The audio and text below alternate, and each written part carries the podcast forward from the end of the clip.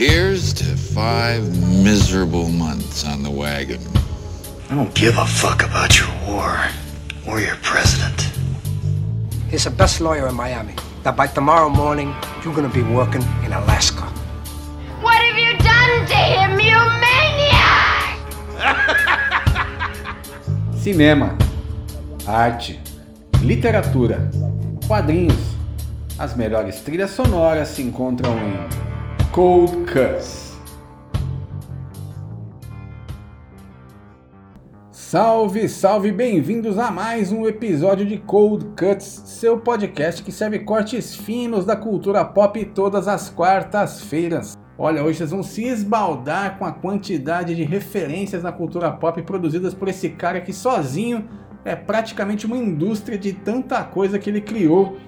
Estamos falando de ninguém menos que o maior escritor de best-sellers de todos os tempos na categoria de horror. A figura em questão aqui é ninguém menos que Stephen Edwin King, mais conhecido como Stephen King. O interessante aqui é que, mesmo sabendo que Stephen King vendeu tanto livro, né, segundo a maioria das fontes, cerca de 350 milhões de livros, vocês nem precisam ter lido nada para conhecer muitas histórias dele, até porque, de acordo com o livro Guinness dos Records, ele é o escritor mais adaptado para o cinema em todos os tempos. E não é só cinema não, viu? Tem televisão, teatro, quadrinhos, enfim. Até porque as adaptações dele não param de ser feitas, né? Essa segunda versão de It, porque existia uma anterior, né, de 1990, feita para TV. Essa mais recente arrecadou, somando as duas partes, né, a de 2017 e a de 2019, nada menos que 1,2 bilhões de dólares. É isso mesmo, mais de 1 bilhão de dólares é muita coisa. Isso mostra que o universo né, do Stephen King não dá sinais de cansaço, continua sendo uma fonte inesgotável para os estúdios de cinema, produtores, enfim. Mas antes da gente destrinchar a obra dele, vamos começar falando da vida é, do Stephen Edwin King, antes de ele se tornar esse autor tão bem sucedido, tão adaptado, né? Ele nasceu em 1947 em Portland, no estado de Maine, e teve uma vida difícil, uma infância difícil, porque o pai dele abandonou a família é, abandonou a mãe, né, com dois filhos, entre os quais o Stephen King, que tinha na época apenas dois anos. O irmão adotivo dele era um pouquinho mais velho, mas eram praticamente dois bebês. O cara era capitão de um navio mercante, ficava uns tempos ausente, e uma, em um determinado momento não apareceu mais, não voltou mais. É, a mãe do Stephen King teve que precisar de ajuda da família, viajou para cá, viajou para lá, trabalhou em alguns empregos aí que pagavam muito pouco, né? até conseguir voltar para Maine para cuidar dos pais dela que já estavam velhinhos, doentes, fixou residência por ali e a válvula de escape do Stephen King e do irmão dele, do David, foi justamente na literatura, né? Porque a mãe, né, a Nellie Ruth, ela pegou todos os objetos que ela tinha do ex-marido, né, e escondeu todo num, num, num sótão, né? Até que um dia as crianças se enfiaram ali e acharam um caixote cheio de livros, pulp, né? livros policiais, de suspense. E o Stephen King contou, né, numa websérie produzida pela Barnes Noble, né, aquela famosa rede de livrarias americana, em 2009, né, uma série chamada Meet the Writers, né, ou seja, Conheça os Escritores. Ele diz que uma antologia de contos do H.P. Lovecraft chamada The Lurker in the Shadows foi o que fez ele realmente se sentir em casa com aquele gênero de fantasia. E o Stephen King especialmente começou a escrever desde cedo, né? desde o ensino fundamental. O irmão dele também fazia meio que um jornalzinho no mimeógrafo e tal, mas não, acabou não seguindo adiante. E o primeiro conto do Stephen King a ser publicado foi em um fanzine na época, nos anos 60, um conto chamado I Was a Teenage Grave Robber, né? Seria em português algo como Eu Fui um Ladrão de Túmulos Adolescente, aquela brincadeira baseada naqueles títulos de terror dos anos 50, né? Aquele, tais como I Was a Teenage Werewolf, I Was a Teenage Frankenstein, ou seja, ele derivou meio dali, né? Ele tinha só 17 anos, né? Isso foi em 1965. E aí você lê o texto, tem uma escrita meio juvenil, né? É, menos sofisticada do que um Lovecraft, do qual ele puxou muita referência para esse conto específico, né? É, inclusive, acho que o livro que mais lembra o Lovecraft é o Tommy Knockers, né, que é um livro que o Stephen King viria a escrever lá em 1987, né, muito depois desse período que a gente está falando agora, e que lembra um pouquinho o conto A Cor que Caiu do Espaço. Para quem não sabe quem é o H.P. Lovecraft, recomendo que depois desse episódio vocês deem uma escutada, porque a gente gravou um episódio sobre esse cara que é o pai do horror cósmico, né? É, na nossa primeira temporada, vale muito a pena ouvir. Agora, uma primeira conexão pop surpreendente é que esse conto do Stephen King, primeiro né, que ele escreveu, foi republicado no ano seguinte, em 1966, por um outro fanzine chamado Stories of Suspense, né, Histórias de Suspense. E sabem quem era o editor desse fanzine? Era um figura chamado Marv Wolfman, que é vivo ainda, e esse cara poderia ter sido assim como o Stephen King, eram jovens, né, 18 anos, na época 19 anos. O cara poderia ter feito qualquer outra coisa da vida, né, e ter na história dele, na biografia dele, apenas esse fato inusitado, né? Poderia contar isso, mas não. O cara continuou na área, né, criativa ali de produzir textos, conteúdo e tal. E esse cara viria a criar alguns dos personagens lá dos novos titãs da DC, né, a Ravena, o Cyborg. Depois ele, com outro autor, ele criou Blades, né, o Caçador de Vampiros, que depois virou um filme com Wesley Snipes. Criou o Mercenário, né, um vilão da Marvel, daquele universo ali do Demolidor, de Nova York e tal. Muito curioso isso, né? Aí saindo do colégio, nosso futuro rei do horror foi estudar na Universidade de Maine, situada na cidade de Orono. Em 67, durante esse período, ele finalmente vendeu o seu primeiro conto né, para uma revista, no caso aí a Startling Mystery Stories, foi o conto The Glass Door, pelo qual Stephen King recebeu a bagatela de 35 dólares. Aí, em nome do jornalismo Futebol Clube, o Cold Cuts foi atrás para fazer uma conversão e contextualizar quanto seria esse valor nos dias atuais se o Stephen King tivesse escrito esse conto em 2022. Seria aproximadamente 295 dólares. O conto lembra um pouquinho de Edgar Allan Poe, também tem um pouquinho de ecos de H.P. Lovecraft, ou seja, bem distante do estilo que o Stephen King adotaria, né, conseguiria desenvolver ao longo dos anos, né, porque nessa época ele ainda tinha 19 anos, né. E aí, em 1970, o Stephen King se formou, obteve bacharelado em inglês, né, com licença para lecionar no ensino médio. Nessa mesma época, a namorada dele, a Tabitha Spruce, com quem ele tinha trabalhado na biblioteca da universidade, acabou engravidando.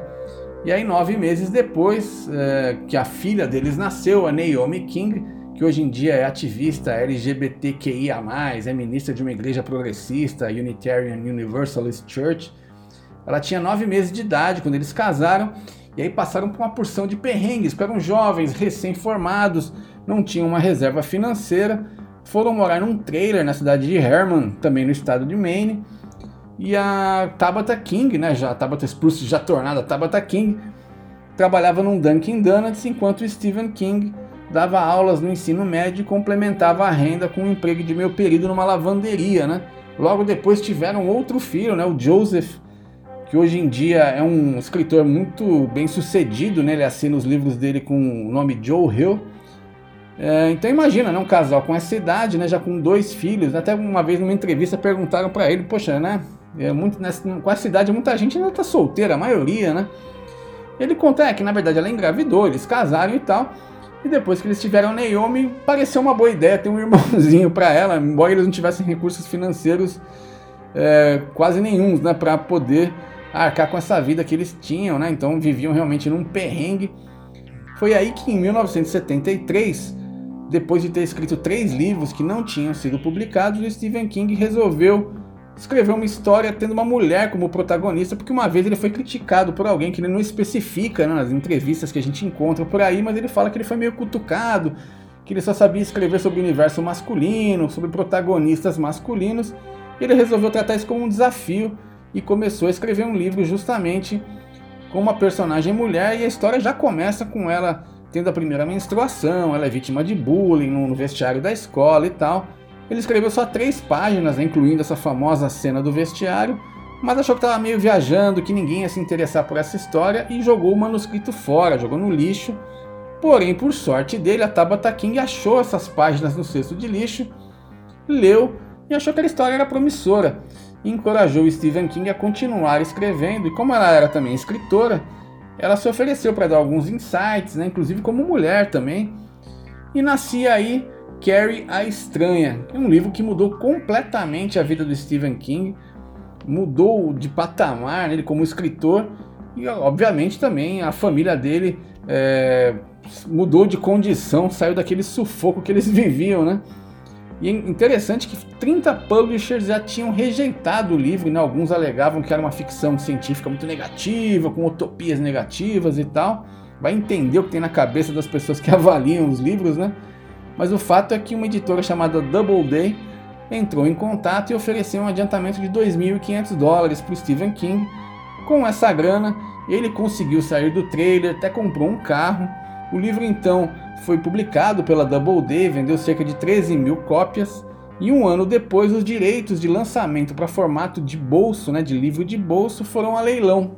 E o Stephen King imaginou que bom, dava para levantar uns 60 mil dólares, sendo que ele tinha um contrato com a Doubleday que se fosse vendido, independente do valor, ficaria meio a meio para cada um, meio a meio, metade para ele, o escritor, o autor, e a outra metade para a editora.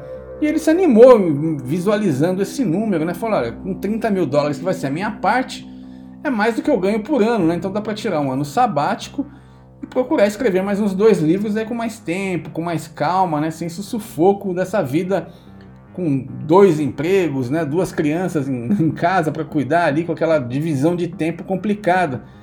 Mas qual não foi a surpresa dele quando a editora especializada em livros de bolso New American Library ofereceu 500 mil dólares pelo livro. Isso mesmo, meio milhão de dólares. Ou seja, ele realmente, logo de cara com esse best-seller, né, que viria a se tornar, a vida dele mudou bastante. Só no primeiro ano, Carrie a Estranha vendeu um milhão de cópias em formato de livro de bolso e colocou já o Stephen King numa outra categoria então, para começar nossos trabalhos sonoros, nada mais apropriado que tocar um tema da trilha sonora de Carrie a Estranha, o filme, a adaptação é, da obra literária né, do Stephen King, a primeira que aconteceu, que chegou aos cinemas no final de 1976 pelas mãos do grande Brian De Palma. O tema que a gente vai tocar chama-se Bucket of Blood, né, que em português quer dizer balde de sangue. Quem viu o filme com certeza já associou em que momento do filme essa música foi usada. A composição é do cantor e compositor italiano Pino Donaggio. Na volta a gente vai falar mais sobre Carrie, os desdobramentos que esse livro teve, o impacto na carreira do rei do horror e contar um pouquinho também sobre essa parceria muito interessante que começou em Carrie Estranha entre o Pino Donaggio e o grande Brian De Palma. Vamos lá.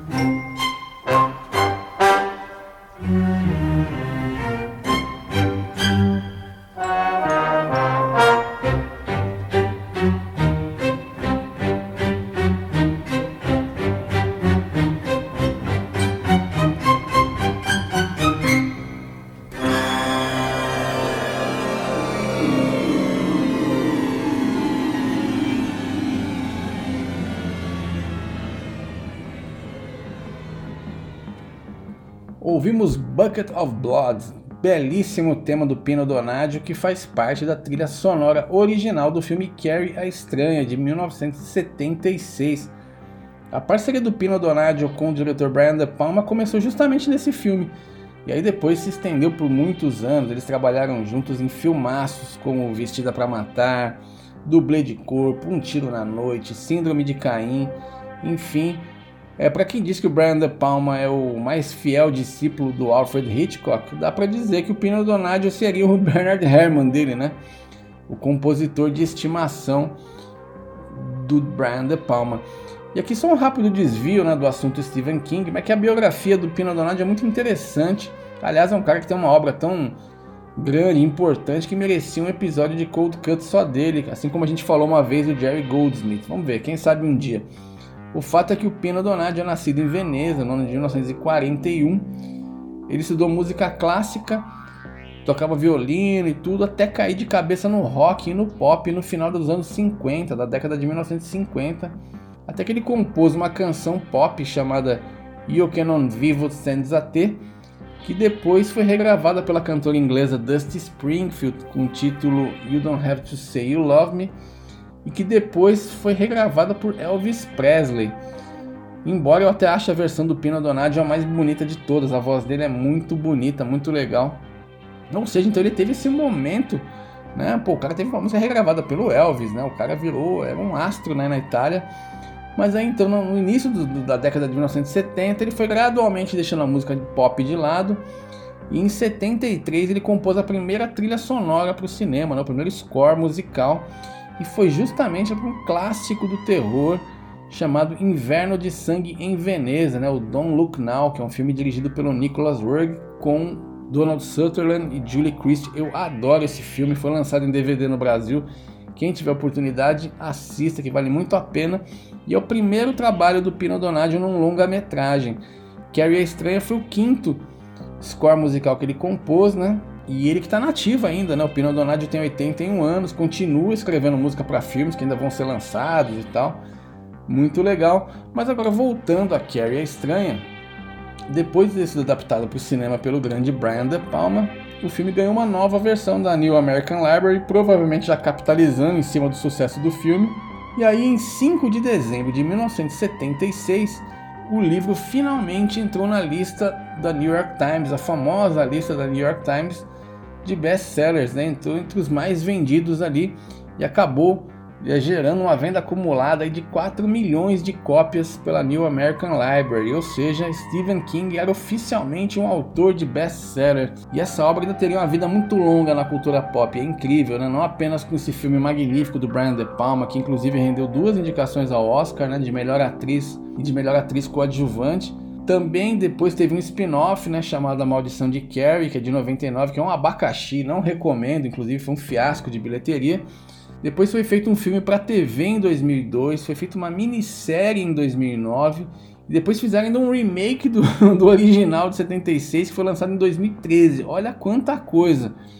Tá bom ou quer mais? Porque se quiser mais tem também, porque Carrie virou um musical em 1988, né? Foi encenado primeiro na Inglaterra, depois foi levado para Broadway, onde foi um fracasso retumbante, saiu de cartaz depois de pouquíssimas sessões.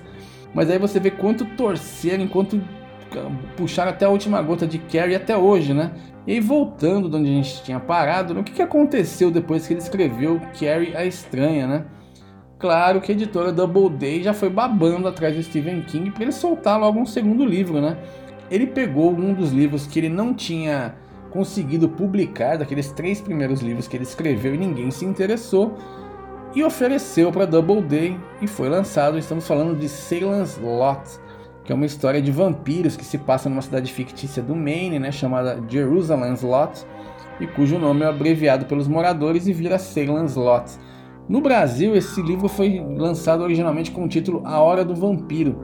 Nessa mesma época, Stephen King e família é, se mudaram de Maine, né? Ele achou que ele precisava de ar fresco, tudo que ele estava escrevendo tinha a ver com, com o universo de Maine, né? Então ele achou que ele precisava de outras paisagens, né? Para as histórias dele meio que saírem daquele universo e buscar inspiração em outros lugares, né? Reza a lenda que ele pegou um mapa dos Estados Unidos e escolheu um lugar aleatório, apontou o dedo e falou: "Vamos morar aqui durante um ano".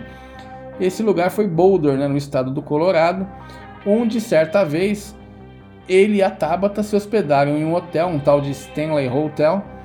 E curiosamente eles eram os dois únicos hóspedes na noite, porque o hotel justamente estava empacotando tudo, porque ele ficava fechado durante a temporada de inverno, né? E aí os dois tiveram que jantar sozinhos num salão gigantesco do hotel, com a música clássica gravada, tocando nos alto-falantes e tal. Dá para imaginar que era um clima meio esquisito, né? Aí depois do jantar a Tabata King quis dormir e o Stephen King quis dar uma volta pelo hotel vazio, né? Ficar sacando ali aquele ambiente todo. Terminou a noite no bar, né? Sendo servido pelo único barman que estava em serviço no hotel todo. E aí eu faço para vocês a pergunta de um milhão de dólares. Eu preciso mesmo dizer que livro foi inspirado por, pelos acontecimentos dessa noite peculiar? Pois é, meus caros, estamos falando como nasceu The Shining, né? Ou como ficou conhecido no Brasil, O Iluminado. É isso, vamos fazer então uma dobradinha musical extraída das adaptações desses dois filmes que a gente falou agora. Primeiro, um tema chamado Holy Water, que faz parte da trilha sonora de uma série de TV que foi baseada em Salem's Lot, né, que é de 1979, que foi dirigida por um cineasta importante, né, o Toby Hooper, que é o mesmo que fez o Massacre da Serra Elétrica original, fez o Poltergeist, né, produzido pelo Spielberg, né, e fez ainda um filme que virou meio um sucesso da TV, pelo menos no Brasil nos anos 80, que é o Pague para Entrar, Reze para Sair, né, o Fun House. O tema em questão, Holy Water, né, da trilha do Salem Slot, que inclusive foi lançado em CD pela Warner, é de autoria do compositor Harry Suckman. E depois a gente vai tocar aquela espécie de foxtrot, que toca naquela arrepiante cena final de O Iluminado e que no contexto da história do filme ela faz alusão ao baile do dia da independência de 1921. A música se chama Midnight, The Stars and You, com Ray Noble e sua orquestra. Inclusive a gente vai revelar quem é a voz, quem canta nessa gravação original do ano de 1934, porque não está acreditado. Então é isso, daqui a pouquinho a gente volta com mais Stephen King.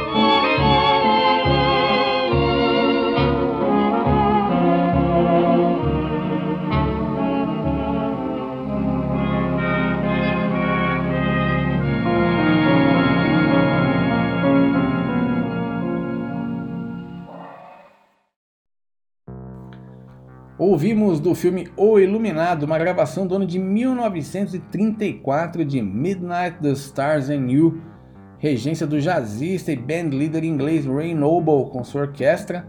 A voz nessa gravação, como eu falei antes, não consta dos créditos e é de um sujeito chamado Al Bowley. Esse cara tem uma história interessante. Ele nasceu em 1898, né? ou seja, ele tinha 36 anos quando ele gravou, ele cantou Midnight, The Stars and You.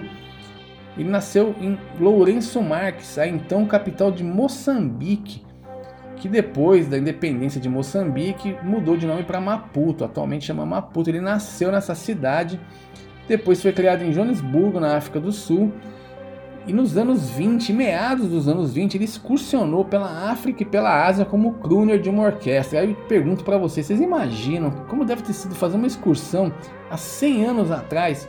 Pela Rodésia, pela Indonésia. O cara deve ter tido uma experiência realmente muito interessante. É até difícil imaginar uma orquestra excursionando por esses lugares há 100 anos atrás. Uh, depois disso, o Albolo foi morar na Inglaterra. Lá ele emprestou a voz para um número enorme de, de, gravações. Consta que ele cantou em cerca de mil canções em estúdio. E o Albolo teve uma morte trágica. Ele morreu com 43 anos, jovem, né? Tinha feito um show, uma apresentação e resolveu pegar o último trem para poder voltar para o apartamento onde ele morava, né, que era em St. James, em Londres. Quando estava dormindo, o, prédio onde ele morava foi atingido por um míssil da Luftwaffe, que é a força aérea nazista, inacreditável, né? Ele morreu num ataque nazista em Londres, ou seja, é, toda vez que vocês ouvirem essa voz, que vocês assistirem Iluminado, ouvirem Midnight the Stars and You, saibam que o cara que cantou é um cara nascido no Moçambique e que morreu num ataque nazista na Inglaterra. É, e curiosamente, inclusive, a última gravação que ele fez em vida, a última canção que ele gravou foi uma sátira ao Adolf Hitler. Olha que história, né? Impressionante realmente a gente não tocou outras coisas de O Iluminado, né? Porque nós já fizemos um episódio especial na nossa primeira temporada sobre a grande Wendy Carlos, né? Que compôs a música tema de O Iluminado, né? Baseada na, naquela obra clássica, né? Diz Irai. É, e aí a gente conta tudo o que aconteceu na, nessa composição da, da Wendy Carlos com a Rachel Elkin, que era parceira dela para a trilha de Iluminado, como que elas, elas sofreram ali na mão do Stanley Kubrick, que mudava de ideia o tempo todo, compuseram horas e horas de gravação, enfim. Tem muita informação nesse episódio, se você gosta de Iluminado, você pode ouvir depois, então faz o seguinte, ó, ouve esse aqui, depois você escuta do H.P. Lovecraft, aí você escuta de Wendy Carlos para saber tudo o que aconteceu na trilha, na composição do score, da trilha musical de O Iluminado. Antes de Midnight, The Stars and You, a gente ouviu da série de TV Salem's Lot do ano de 1979, o tema Holy Water, do compositor Harry Suckman, cara que ganhou o Oscar em 1960 pela trilha sonora do filme Sonho de Amor. Como se tornou constante na obra de Stephen King, Salem's Lot, além dessa série de TV dirigida pelo Toby Hooper, também é, ganhou aí um spin-off né, em 1987 chamado O Retorno a Salem's Lot, que é baseado no livro de Stephen King com os mesmos personagens.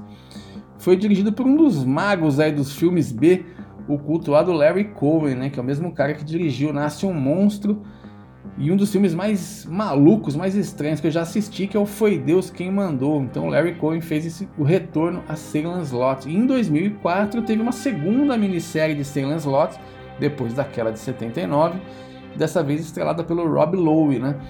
Então vocês estão vendo como o material do Stephen King impacta a cultura pop em tudo que é lugar. E isso que a gente falou até agora é a pontinha do iceberg, é impressionante. Mas só para não deixar passar, já que a gente falou e tocou uma música da trilha de Iluminado, o que, que vocês acham que o Stephen King achou da adaptação do Stanley Kubrick para o livro? Bom, ele detestou. Pois é, por mais que o filme seja uma obra-prima do terror, tão adorado, tão falado, ele é parte do inconsciente coletivo, né? De tão influente que esse filme é. É, mas dá para entender um pouquinho a irritação do Stephen King, porque o Kubrick, a despeito de ter criado uma obra colossal aí, que ficou até maior do que o livro, né? que mais incomodou o Stephen King é que, mesmo com essa atuação espetacular do Jack Nicholson, o personagem ele meio que vira, vira o fio muito rápido ali, ou seja, entre ele chegar no hotel para trabalhar de zelador e tentar escrever um livro, né, porque ele é um aspirante a escritor, né, o personagem Jack Torrance, e até ele pirar completamente acontece tudo muito rápido no filme, né? Então no livro tem toda uma preparação para isso, né? E no, no, no livro, ou melhor, no filme, as coisas acontecem num outro ritmo, né? Mas dito isso, entendendo Stephen King do ponto de vista do autor, o filme realmente é uma obra-prima. Depois tentaram fazer uma versão para TV, acho que se eu não me engano até o Stephen King se envolveu, foi lançado em VHS no Brasil, era um VHS duplo, mas confesso que nunca quis assistir para não, não estragar, não macular a imagem que eu tenho do original, pelo menos da, da, da primeira adaptação tão famosa, tão adorada. Inclusive, anos recentes aí, o Stephen King escreveu a continuação, né, o Doutor Sono, que chegou aos cinemas, né, que mostra a vida adulta do personagem Danny, interpretado pelo Ian McGregor. O fato é que Stephen King escreveu mais de 60 livros durante a carreira e a gente não vai conseguir falar de todos, né, obviamente mas de alguns momentos específicos muito marcantes na carreira dele que devem ser lembrados e que fazem ele ser quem ele é, né? tem a importância que ele tem na cultura popular. Entre o fim dos anos 70 e o início dos 80, ele teve uma fase muito prolífica, ele produziu uma quantidade impressionante de livros de sucesso. Tem aquele livro pós-apocalíptico dele, A Dança da Morte, né? que alguns inclusive consideram a melhor coisa que ele já escreveu tem A Hora da Zona Morta, tem Chamas da Vingança, tem Christine, tem Cujo, tem a origem da longa saga Dark Tower que até hoje ele escreve, Cemitério Maldito, enfim, é tudo desse período, uma janelinha de uns sete anos que ele escreveu todos esses livros, é impressionante. Aposto que enquanto a gente foi falando aqui desses títulos, vocês foram lembrando, pô, já vi um filme baseado nesse livro, já vi um filme baseado naquele. E a década de 80 foi marcante de muitas formas para ele, né? Primeiro, porque toda a produção de filmes daquele período colocou muito o nome dele em evidência, no topo realmente, no alto panteão aí da cultura pop. E você vê isso em outros, em outros lugares, né? em outras referências, em outros livros, em filmes inspirados que parecem coisas de Stephen King, mas não são.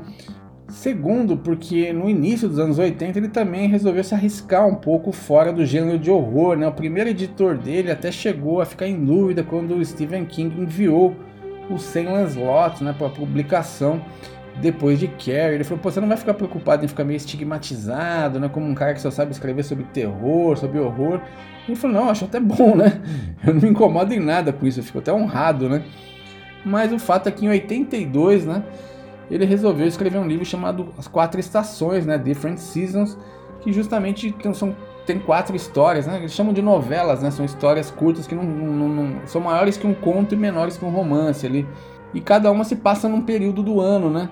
E dessas quatro histórias, três foram adaptadas para o cinema e duas viraram filmes extremamente adorados e cultuados. Né? Uma delas é o Conta Comigo, que é um dos filmes de juventude mais adorados dos anos 80, né? dirigido pelo Rob Reiner né? em 86. O outro é Covardia, que é um sonho de liberdade, né? o Shawshank Redemption, de 1994, né? do Frank Darabont que é aquele famoso filme de prisão com Morgan Freeman, Tim Robbins, né, que inclusive faz uns 20 anos que esse filme está no topo, no top 250, em primeiro lugar do IMDB, que é simplesmente o maior site de cinema da internet, né? Você vê como esse filme é adorado. E por último, teve a versão cinematográfica de O Aprendiz, foi feita em 1998 com o grande Ian McKellen. E por fim, os anos 80 também foram a época que o Stephen King precisou lidar com seus próprios demônios e dessa vez não na ficção, né? na realidade. Ele passou por um longo período ali de alcoolismo, vício em cocaína, em remédios. A coisa foi tão feia que ele admitiu no livro sobre a escrita, On Writing, né, em inglês, que é um livro meio autobiográfico, meio com dicas para escritores, que ele sequer se lembra de ter escrito Cujo em 81 que surpresa, virou um filme também em 83, aquele sobre o cachorro, né? Sobre aquele cão São Bernardo que contrai raiva e se torna uma fera assassina. Ou, ou seja, Stephen King não lembra de ter escrito esse livro, né? Impressionante o estado que o cara tava. E aí em 87, depois de ficar tanto tempo vivendo bêbado e chapado, a Tabata King deu um ultimato e felizmente esse chacoalhão fez com que o nosso rei do horror acabasse conseguindo se desintoxicar, vencer o vício e voltar a ter uma vida normal. E agora, para representar essa produção gigantesca do Stephen King nos anos 80, esse monte de filmes adaptados de obras deles, vamos fazer mais uma dobradinha sonora. Primeiro, com o tema de Christine, de 1983, composto pelo mestre John Carpenter, que também é o diretor da versão cinematográfica desse livro John Carpenter, que assim como a Wendy Carlos, também teve um episódio especial dedicado a ele na nossa primeira temporada. Ele que é compositor e cineasta. Em seguida, vamos tocar do filme A Hora da Zona Morta, né, o Dead Zone, do grande diretor canadense David Cronenberg, a suíte First Vision Second Sight, escrita pelo compositor e maestro Michael Kamen com a Orquestra Filarmônica de Londres. Vamos lá.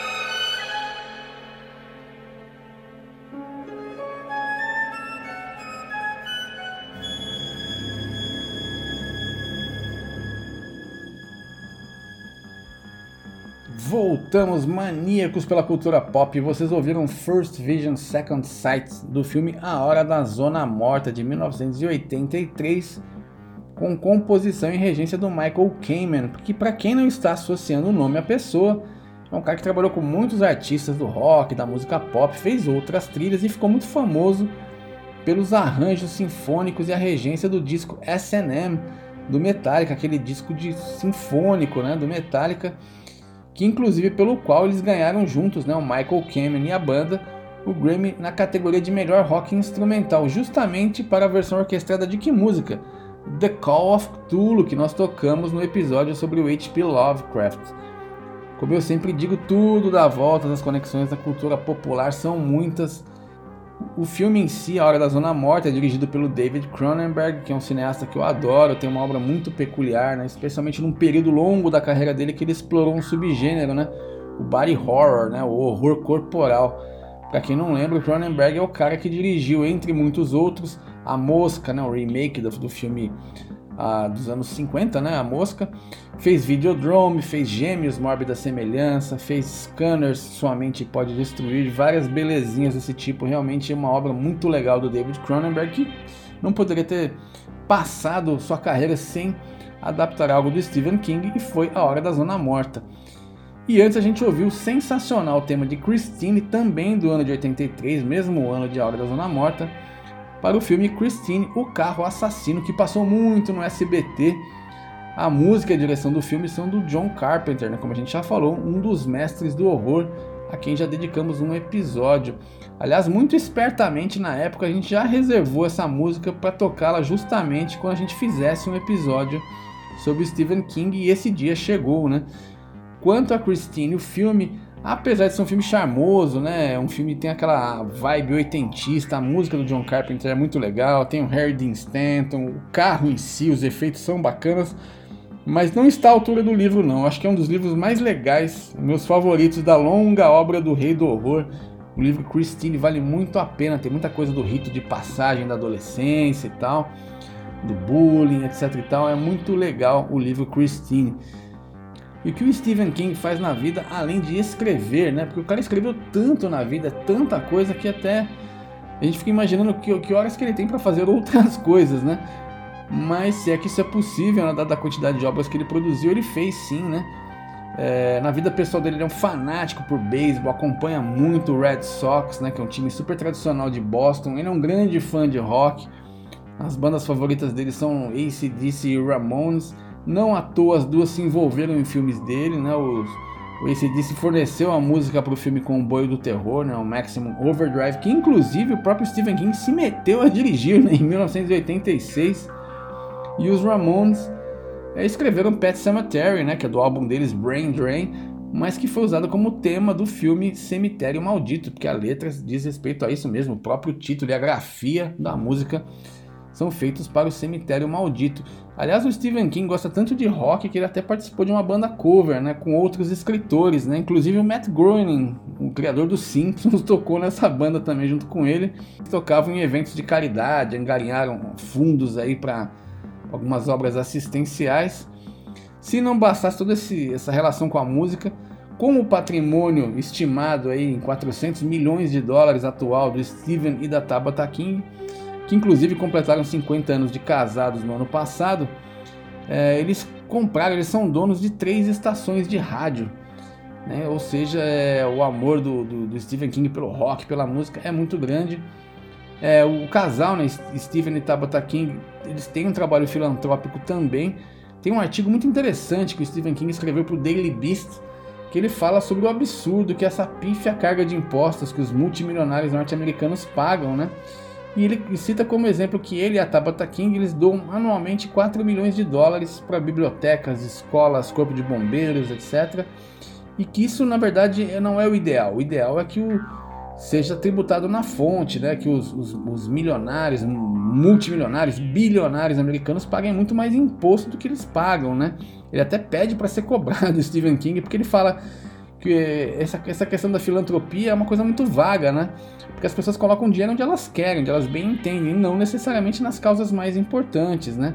E não tem como não falar de um evento que aconteceu em 1999, que foi provavelmente o pior momento da vida do Stephen King, em que ele foi parar em todos os noticiários dos Estados Unidos. Ele foi atropelado por uma Dodge Caravan, estava sendo dirigida por um operário de construção civil, e era numa estrada quase sem movimento. Né? Ele tinha, foi, foi fazer uma caminhada à tarde e tal, numa cidadezinha do Maine, né, chamada Lowell, e ele foi atropelado ali. O impacto foi tão violento que, com o choque com a cabeça do Stephen King, quebrou o para-brisa do carro. O corpo dele foi arremessado a quase 5 metros de distância ele teve o pulmão perfurado, quebrou o quadril, várias costelas, quebrou a perna direita e os médicos chegaram a considerar amputação. Então ele fala várias vezes sobre esse episódio em entrevistas. Ele diz que ele praticamente renasceu depois desse acidente. Até em 2019, quando completou 20 anos, né? É, ele fez um post no Twitter falando, né, refletindo sobre esses 20 anos do acidente que realmente foi algo muito trágico ali, que quase perdemos o rei do horror ali. Felizmente ele se recuperou, ainda está ativo como escritor, fez muita coisa desde então, desde o acidente. Ele diz que ele escreve num ritmo muito mais lento do que na juventude, né, agora, e que ele sabe que uma hora ele vai parar e tal, mas ainda está produzindo. É, ele passa a maior parte do tempo em Maine, uma outra parte do tempo na Flórida, né? Ele e a Tabata King tem algumas casas espalhadas aí por cidades eles têm três filhos, né? Como a gente falou no início, tem a Naomi, né? Que ela que é ativista, né? Como a gente disse. Tem o Joe Hill, né? Que é um escritor é, bastante popular até, viu? É um, cara muito bem sucedido. E tem o caçula também, né? O Owen King, que inclusive também é escritor. E eles têm, né? O, o Stephen King e a Tabitha King têm quatro netos também. Quanto à profissão de escritor, ele diz que ele considera que alguém é bem sucedido nessa área. Ele falou: ó, o cara tem talento se ele conseguiu receber um cheque por algo que ele escreveu, se esse cheque tinha fundos e se com, com esses fundos, com dinheiro, ele conseguiu pagar as contas, pagar uma conta de luz, que seja. Isso é ser bem sucedido como escritor, porque ele sabe como foi duro ele engrenar essa carreira, então ele não esquece das origens ali. Então, para terminar, nós vamos tocar um tema de uma das adaptações cinematográficas favoritas do Stephen King, que é de O Nevoeiro, The Mist, um filmaço de 2007 dirigido pelo Frank Darabont, que é baseado num conto de 1980. Aliás, o Frank Darabont também dirigiu né, O Sonho de Liberdade, do qual a gente já falou, que é outra das adaptações que Stephen King considera das melhores da obra dele, ou seja, o Frank Darabont sabe como agradar o autor, né, sabe como deixar o Stephen King feliz. O tema que a gente vai tocar é The Host of Seraphim, que é muito bonito, muito atmosférico.